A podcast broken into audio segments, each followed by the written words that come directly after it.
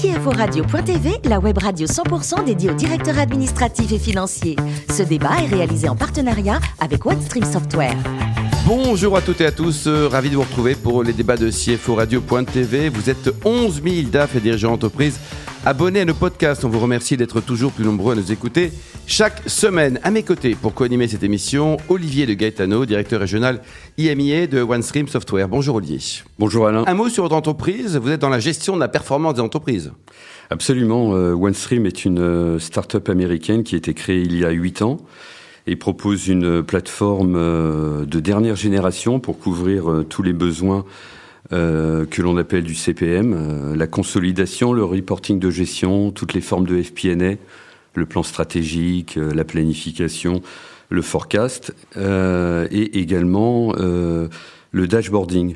Et on top, nous avons un concept de marketplace avec des solutions que l'on peut télécharger à l'envie pour couvrir d'autres processus comme euh, IFRS 16, la Contrec, etc. Donc une offre globale. Aujourd'hui, Olivier, notre débat porte sur le thème CFO et Startup. Quels sont les grands enjeux? On attend d'ailleurs vos réactions sur notre compte Twitter, CFO Radio, tiré du bas TV. Et pour témoigner, j'ai bien d'accueillir deux experts. Sophie euh, Delannoy, bonjour Sophie. Bonjour. Vous êtes DAF de Sulo. Un mot sur l'entreprise, hein, votre entreprise qui est leader européen. Ouais, leader européen. Donc enfin, Soulo est un, un, groupe qui a été créé en fait fin décembre 18. C'est le un spin-off de l'activité environnement de Plasticomium. Euh, est un groupe spécialisé dans la pré-collecte, donc euh, tout ce qui est conteneur à déchets. Euh, mais aussi euh, la prestation de services autour de ce, euh, de ce conteneur à déchets, et puis tout ce qui est solution digitale, encore une fois, autour des conteneurs à déchets. Combien de chiffre d'affaires, combien de collaborateurs en France, Sophie? Pour faire simple, c'est à peu près 500 millions d'euros de chiffre d'affaires et 2500 personnes. 2500 personnes. Deuxième témoin, Guillaume Martin, directeur financier au sein de ALD Automotive France. Bonjour Guillaume. Bonjour. Alors vous êtes dans, dans le financement automobile et dans les solutions de mobilité, c'est ça? Oui, alors au-delà du financement, effectivement, qui est une partie importante de notre métier, nous apportons des solutions de mobilité. Quand on parle de mobilité, on parle d'un certain nombre de services autour de, du véhicule, mais pas que le, véhicule. Euh, donc notre activité en fait est un assembleur de services à la fois du financement, mais aussi du car sharing, de la maintenance, des pneus et toute une solution pour les collaborateurs de nos clients. Donc 100% B2B, Guillaume. Hein. Alors aujourd'hui 100% B2B en France, on a une fort euh, volonté de se développer sur le B2C. D'accord. On a aujourd'hui 150 000 véhicules dans le monde qui sont à destination des personnes physiques.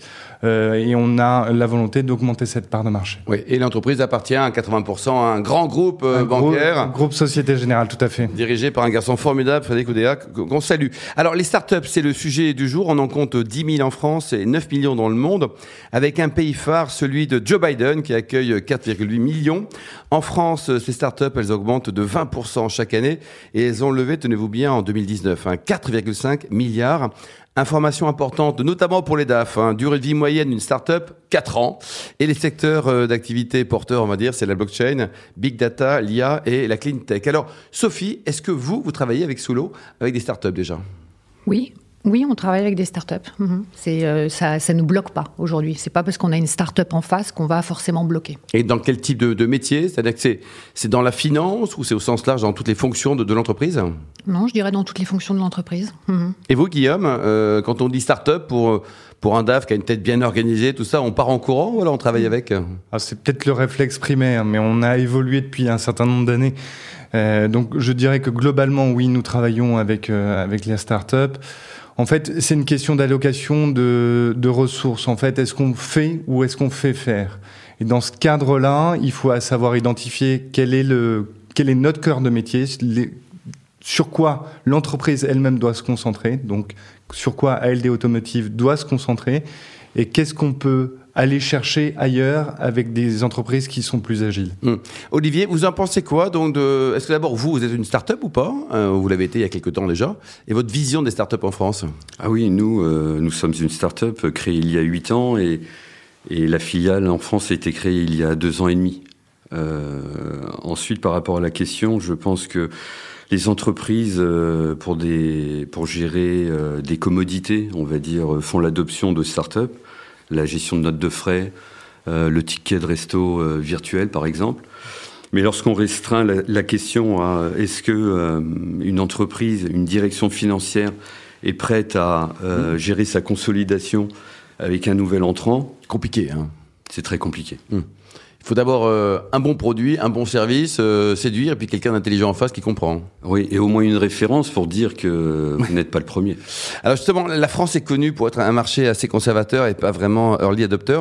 Quels seraient les éléments déclencheurs ou les freins d'ailleurs pour travailler avec une start-up, Sophie? Bah, les freins, on, vous l'avez dit juste avant, hein, quand on dit que la, la, durée de vie moyenne c'est 4 ans, euh, mm. bah, c'est un frein, c'est la capacité financière des startups euh, qu'on aura en face de nous. Enfin, certaines ont levé quand même pas mal de sous. Hein. Ah oui, exactement. Après, évidemment, le manque de références, mais c'est un cercle assez vicieux parce que il faut bien un premier. Un premier, quoi. Et puis les éléments euh, déclencheurs, pour moi, c'est euh, clairement la différence euh, en termes de produits ou de valeur ajoutée que va apporter cette, cette start-up et surtout son agilité. Hum, par rapport à la concurrence ou d'autres produits qui, ou services qui peuvent exister sur, hum. sur le marché.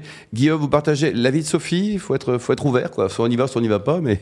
Effectivement, le, ce que nous, nous avons recherché lorsque nous avons cherché un, un nouvel outil de planification budgétaire, c'est déjà quelqu'un qui avait fait ses preuves. Et je, rejoins ce que disait Olivier tout à l'heure, c'est que il est difficile pour un grand groupe comme le nôtre de se dire on va être le premier client euh, sur le marché dans le monde pour ce type de solution.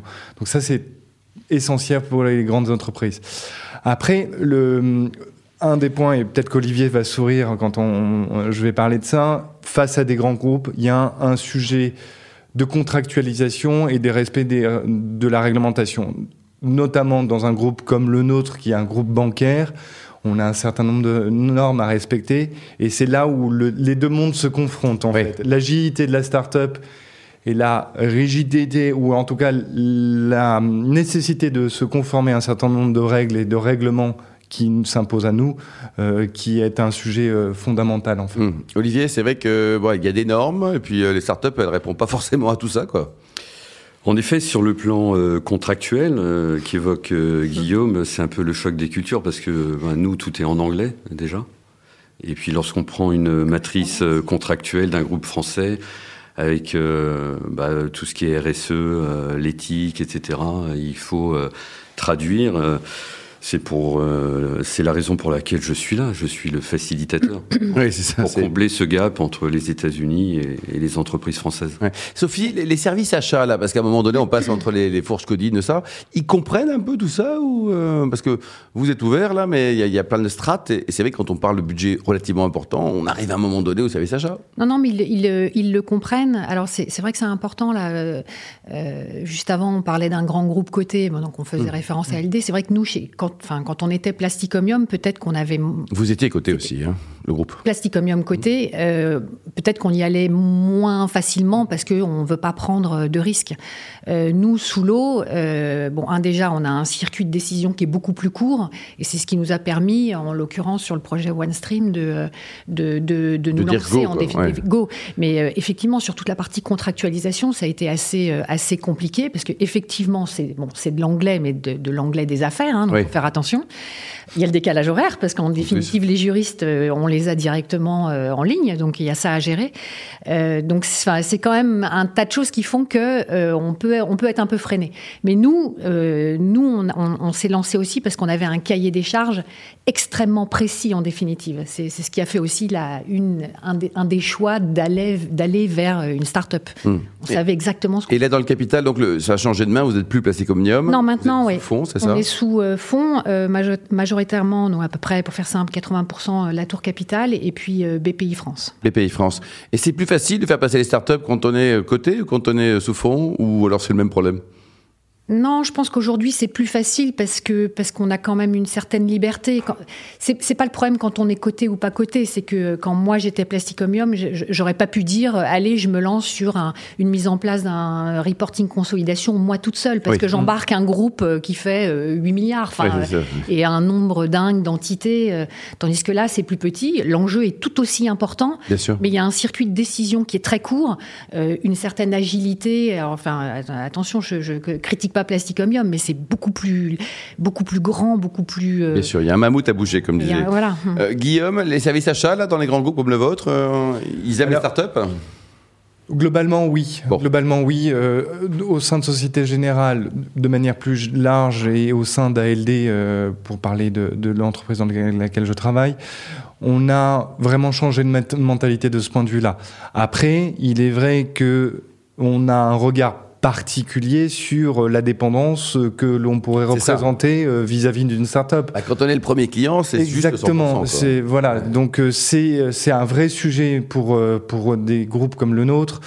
c'est effectivement cet équilibre entre agilité et être sûr de sa décision. Nous, on était sûr de notre décision parce qu'on avait la maîtrise de cette décision-là, puisque c'était pas sur la consolidation, mmh. c'était sur le planning budgétaire qui nous concernait avant nous, avant nous, avant tout nous, pardon. Euh, donc on, on, a on a su mettre en place le cahier des charges qui, du fait de ce fait-là, les, achats en fait revenaient à une négociation euh, tarifaire classique. Quoi, Classique, classique. C'était c'était pas vraiment le sujet de la start-up dans ce cas-là. Et, le cahier des charges fait tout en fait. Et vous, Olivier, les référencements dans les services achats, c'est alors il y a les directions financières, c'est important. Après, vous avez un, maillon supplémentaire qui est pas facile à passer. Au contraire, quand il est bien préparé, comme comme l'explique Guillaume, euh, ça, va bien quoi. Non, je crois qu'on s'appuie euh, vraiment sur l'instigateur du projet hein, qui définit des priorités.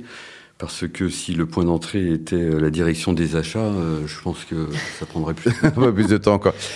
Sophie, qu'est-ce qui se passe avec les concurrents d'Olivier? Alors, il y en a quelques-uns, des, des petites boîtes. là. Est-ce qu'ils sont gentils ou méchants via les startups? Parce que eux, tous les nouveaux entrants, je suis pas certain qu'ils les envoient sur la bouche. Hein. Moi, je, euh, non, ils sont pas méchants. Non, non. non. Ils étaient quand même déçus de ne pas avoir gagné, je suppose. Bah, évidemment, tout le monde peut être déçu, mais non.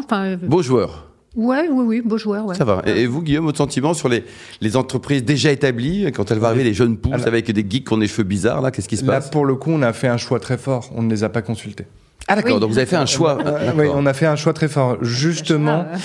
Justement parce que pour ce qu'on nous voulait faire, et on revient au cahier des charges, notre besoin, il était sur l'agilité. On ne voulait pas se mettre en face un très grand, pas, je ne vais pas donner de nom aujourd'hui, euh, mais qui n'était pas capable de s'adapter à notre propre besoin dans un temps réduit. Mm, mm. Et c'est ça vraiment la différence qui a été faite. L'agilité, quoi. C'est le choix de l'agilité, Le choix de l'agilité. Olivier, vous en, dire, vous en mangez, vous, vous, glissez sur les pots de banane avec vos concurrents ou pas alors?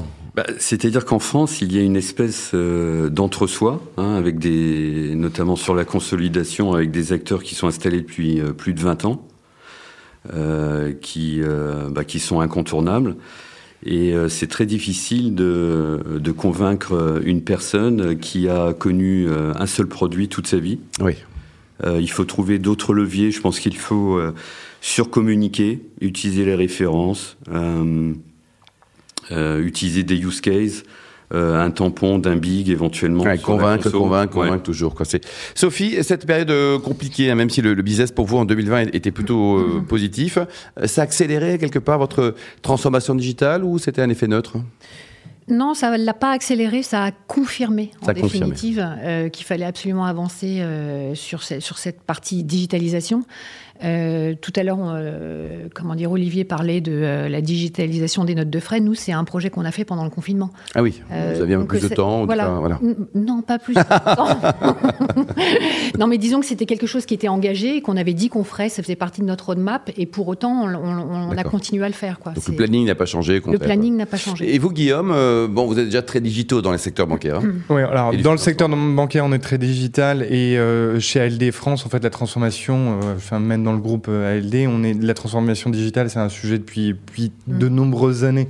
À titre d'exemple, euh, avant la crise euh, sanitaire, nous émettions à peu près 80% de nos factures de manière totalement digitale. Donc ça, c'est quelque chose qui est complètement ancré. D'accord. Olivier, cette, cette approche digitale pendant cette période de crise, en tout cas sur le millésime 2020, vous avez senti que les, boîtes de façon générale hein, étaient plus réceptives, elles ont continué leur, leur, planning de marche, comme l'expliquait Sophie, c'était prévu, il a été réalisé, ou alors il y a eu des transformations ou une agilité supplémentaire qui a été demandée au DAF Alors, euh, ça n'est pas vrai pour la première vague où tout s'est mis en pause. Euh, en revanche, euh, après, on va dire que les, entreprises, tout le monde s'est habitué à cette nouvelle ère. Et ce qui fait que nous, on a découvert, par exemple, bah, les kick-off projets à distance. Oui. Faire des projets en distanciel, tout ça c'était complètement nouveau, mais on s'est mis au diapason avec nos clients. Oui. Euh, Sophie, l'esprit start-up, hein, est-ce qu'il doit être également insufflé par la direction générale d'une entreprise?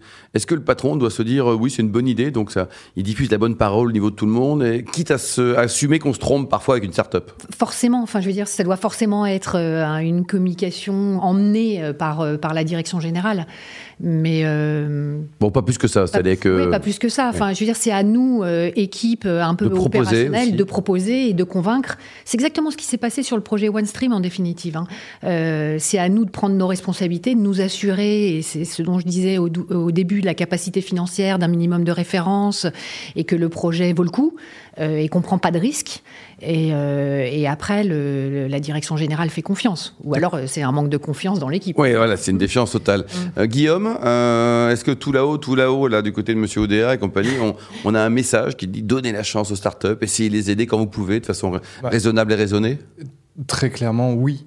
Très clairement, oui. Au, sein du groupe Société Générale, il y a plusieurs aspects. On a euh, lancé un fonds qui s'appelle SG Venture qui va développer, euh, enfin aider à développer les, startups. On a fait, il y a maintenant quelques années de ça, un, internal startup call où effectivement on a lancé des appels à projets internes. Et puis aujourd'hui, dans notre euh, environnement actuel, au-delà de la crise sanitaire, Maintenant, on regarde toutes les solutions qui sont disponibles pour nous. Sans tabou, on regarde tabou. tout ce qui est ouvert. Après, on aura des contraintes fortes, ça c'est sûr, mais déjà dans l'idéation en elle-même, il n'y a plus de sujet. Mm, il y a plus de sujet. Olivier, vous en pensez quoi sur les, grands groupes ou les, ETI de taille déjà importante euh, Cette ouverture dont parlent Sophie et Guillaume, vous la ressentez également Ou alors, bon, c'est une fausse barbe où ça ne concerne que certaines entreprises? Non, non, je crois qu'il y, a une espèce de, vague. Euh, en revanche, euh, on peut adresser des grands groupes euh, si et seulement si on a réussi à travailler avec des sociétés comme Soulo ou ALD. Aujourd'hui, on a la chance de travailler avec des, des grands groupes comme Accor, SNCF, Auchan. je pense qu'on est obligé de le faire en deux temps. Oui. Sophie, certaines entreprises pratiquent euh, l'intrapreneuriat. Vous en pensez quoi? C'est-à-dire que aider les collaborateurs à créer une boîte, à créer une start-up, par exemple, de, façon générale? Je ne sais pas si on le fait chez, chez Soulo, mais c'est une bonne idée ou pas? Alors on ne le fait pas, enfin en tout cas pas à ma connaissance, mais oui, enfin moi je trouve que c'est une très bonne idée. Mmh. De pousser un collaborateur en disant t'as une idée, on va essayer de t'aider quoi. Oui, oui, mais enfin aujourd'hui je, j'en ai pas dans, j'en ai pas en tête. Euh, dans l'entreprise quoi. Dans l'entreprise et même en dehors de l'entreprise, je, vous n'avez pas d'exemple précis. Et, vous, Guillaume, vous avez. Euh, Alors. Euh, le, sujet est déjà sur la table depuis de nombreuses années dans le groupe Société Générale. Pour parler en revanche du groupe ALD, on était certainement euh, pas au même niveau de maturité sur ce sujet-là. En revanche, dans le cadre du dévoilement de notre stratégie Move 2025, on a mis en place un certain nombre d'aspects sur le développement d'idées en interne. Après, est-ce que ça sera par l'entrepreneuriat? Bien sûr. Euh, L'intrapreneuriat, c'est pas sûr que ça se développe sous cette forme-là. Mm. Mais vraiment, la capacité à à s'isoler, proposer, proposer. mais même pas seulement proposer, aussi la capacité à s'isoler du reste de l'activité pour lancer une idée et avoir la capacité mhm. d'échec, oui, c'est important. Sophie non, non, non, oui, je, suis assez d'accord, mais là, c'est au sein de l'entreprise en définitive. Mhm. Olivier, euh, synthèse et conclusion, le pilotage de la performance, euh, priorité absolue pour les DAF, les, chantiers qui vont arriver selon vous? Euh, alors moi j'en vois deux. Le premier c'est c'est un effet d'aubaine grâce à, à, la roadmap des logiciels installés depuis 20 ans qui annonce mmh. juste la fin des produits. Donc pour nous, ça nous fait euh, des appels, euh, des appels entrants. Donc on est, on est ravis, on peut proposer vraiment l'alternative euh, OneStream. Et le deuxième, bah, c'est lié à la, à la pandémie. Hein. Je crois que les, les, les, cycles sont plus courts hein, en termes de prévision, de planification. On doit piloter son cash et on doit se doter d'outils. je veux dire, aujourd'hui, euh, faire une remontée du réel euh, de 2020 pour faire une projection en 2021, euh, ça sert à rien. Hmm. Donc, je pense qu'il faut, faut se doter d'outils pour pouvoir piloter à une maille plus fine le business. Merci beaucoup Olivier, merci également à vous Sophie, merci, aussi Guillaume, fin de ce numéro de CFO Radio.tv. Retrouvez toute notre actualité sur nos comptes Twitter, LinkedIn et Facebook. On se donne rendez-vous mercredi prochain, 14h précise, pour une nouvelle émission. Les débats de CFO Radio.tv, une production B2B Radio.tv en partenariat avec OneStream Software.